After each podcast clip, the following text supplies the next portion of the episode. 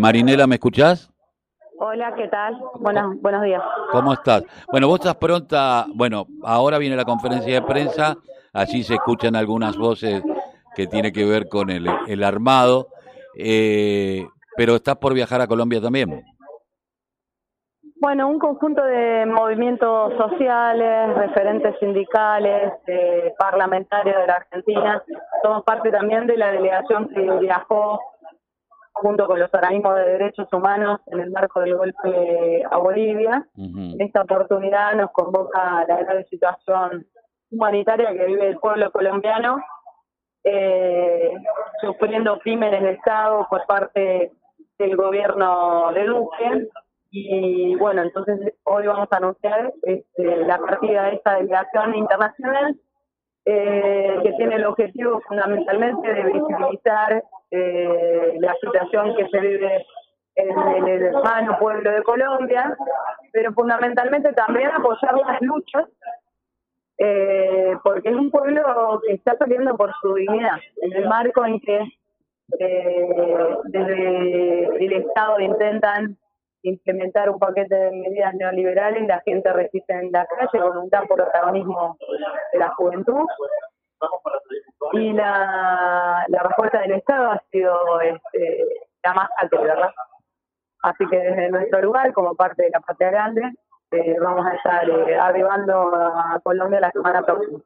Eh, yo estaba leyendo yo SOS Colombia en donde le, le, piden al gobierno argentino que tome una postura frente a lo que está sucediendo.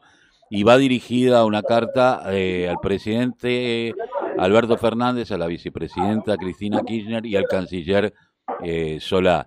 Eh, con respecto a esto, ¿qué postura tienen ustedes? Hola. Hola, ¿me escuchaste?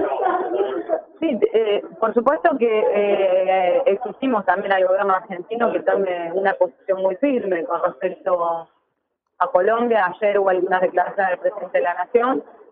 Entendemos eh, que no se puede mirar hacia otro lado en el marco de una violación abierta a los derechos humanos y son desde los propios estados que también deben ejercer su, su presión sobre el gobierno de Duque, ¿no?